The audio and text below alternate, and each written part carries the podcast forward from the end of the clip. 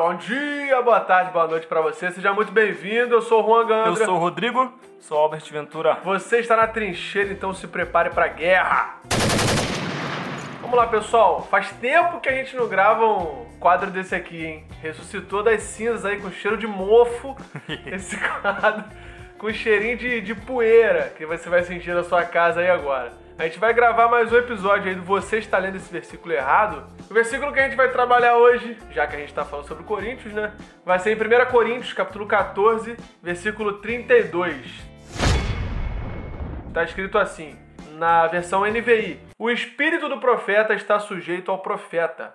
É, começando pelo que as pessoas entendem, né, desse versículo. Algumas pessoas. Algu- é, algumas pessoas, né, generalizei.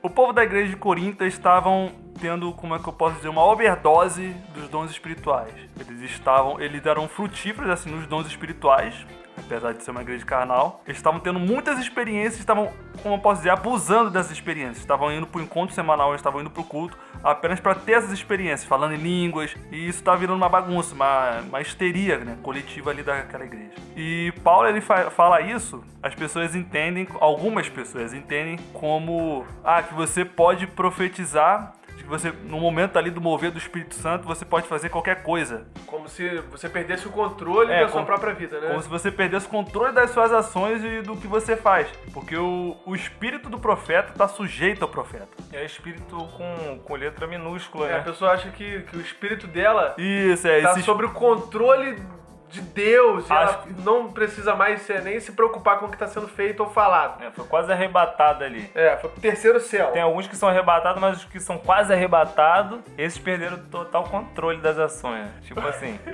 O problema é o semi-arrebatamento, né? é o semi-arrebatamento. É isso aí. A pessoa tá no, no, no semi-transe ali, ela tá. Caraca, parou no segundo céu, né? É, no... Isso pode gerar um equívoco que aí faz a gente poder pensar, pô, o espírito do profeta está sujeito ao profeta. Pô, o Espírito Santo é inferior ao próprio profeta. Isso pode causar uma confusão, né? Só que o Albert já, já trouxe a planta, que é o espírito com um E minúsculo. É o espírito Da dentro pessoa. do profeta, da É. pessoa, a alma da pessoa. Corpo, alma e espírito é o espírito. Isso. Que é sujeito ao corpo do espírito. Seria é o sujeito ao corpo próprio do profeta. Ou seja, tudo que o profeta faz em espírito, ele não faz como se tivesse, igual vocês falaram, arrebatado. Semi-arrebatado. É semi-arrebatado, né?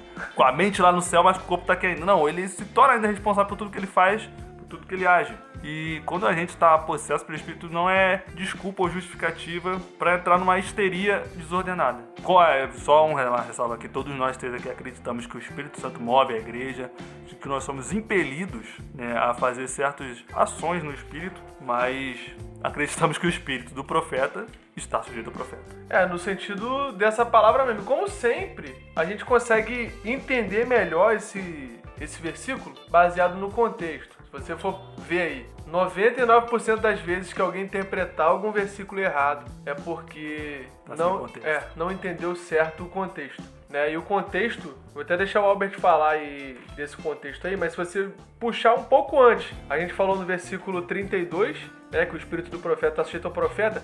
Na NAA, eu acho que até evita esse erro, né? Porque fala que os espíritos dos profetas estão sujeitos aos próprios profetas. Então isso já tira essa dúvida. Na, na NAA tá escrito isso, né, Albert? A sua Bíblia é NAA, não é? Tá escrito aos próprios profetas? Tá escrito isso? Esse não é? Aqui, ó. Os espíritos, os espíritos dos profetas estão sujeitos aos próprios profetas. No plural. Isso, isso já tira essa ambiguidade. Já tira, tipo assim, ah, tô, tô sujeito pra quem? A Deus ou tô sujeito ao profeta? Ah, ao quem? Aos Ao dono do corpo. profetas. Aos próprios profetas. Mas se você voltar no versículo 27, ele diz assim: Se alguém falar língua estranha, faça-se isso por dois, ou quando muito três, e por sua vez haja intérprete. Ele vai falando, se não houver intérprete, esteja calado na igreja. Ou seja, a pessoa tem total controle de sua vida, mesmo falando em língua. Às vezes não parece não, porque ela tá rodando tanto. Mas Mas não é. tem controle não. Mas então, mas a, a próprio apóstolo Paulo aqui, ele traz essa ideia de que o cara tem o próprio controle da sua vida. Eu já fui numa vigília que a irmã tava rodando tanto, Calma aí, cara. que ela me empurrava. Ela me empurrou mais de 10 vezes. Eu tive que segurar ela pelo braço com carinho, né, e amor, respeito. E pedir pra que ela é, se controlasse, né, pra- porque tava me atrapalhando no Eu vou te momento de adoração. Eu vou te mandar a real. Essa. Ih, caraca. Ó, ó Deus já julgando. Eu vou te mandar a real. Essa velhinha, ela já tava com pinimba com você, já tava. Queria me mandar embora da vigília. É, eu queria te agredir. Aí meteu lá um xarabacanta, Olá, Blácia. um lablácia.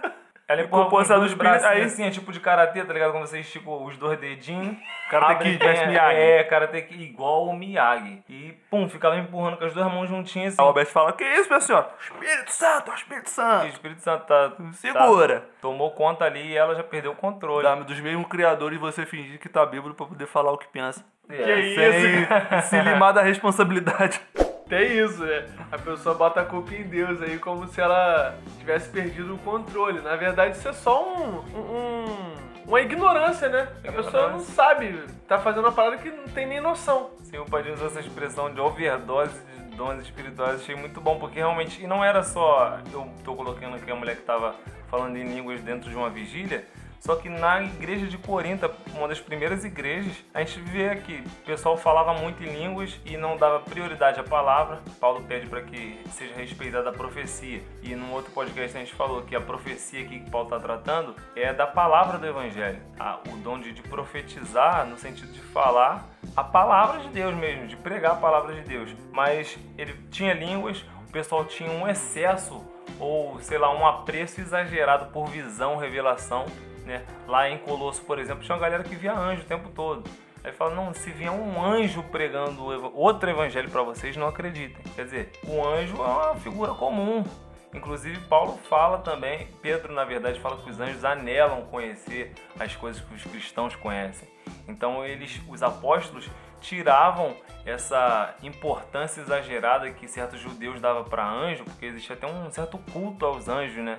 Uma idolatria. Se alguém falasse que visse um anjo na igreja primitiva, o pessoal, caramba, ele viu um anjo. Ele é muito espiritual. Ele é muito Olha o espiritual. quanto de língua que ele fala, ele é muito espiritual. Olha o quanto de visões que ele tá tendo. Olha só. Parece com o maluco. contexto de hoje, tipo assim, línguas estranhas de uma maneira que Exagerada. bagunça o culto, deixa o culto ali totalmente numa desordem, é, excesso de visão, revelação, um anjo pra lá, anjo pra cá, um anjo me abraçou, mano. E aí, por que, Sentiu o velho? toque da asa. A asa do anjo.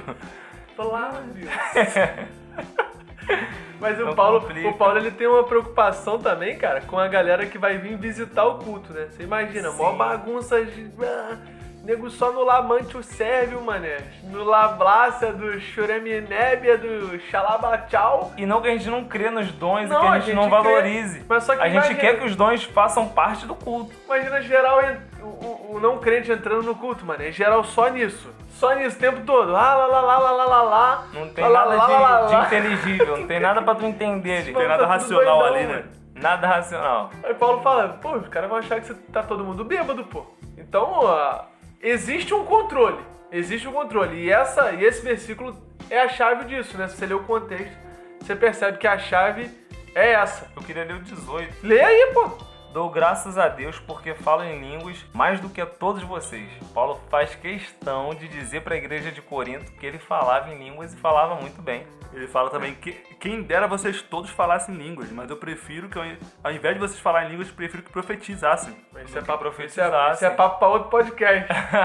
é o podcast, que- o podcast da, da quarta parte de Corinthians. Não vou entrar muito nesse Engraçado. assunto, não. Ó, começou no, em quatro versículos, aí foi indo pra outro versículo do mesmo capítulo, tá indo pra outro capítulo já.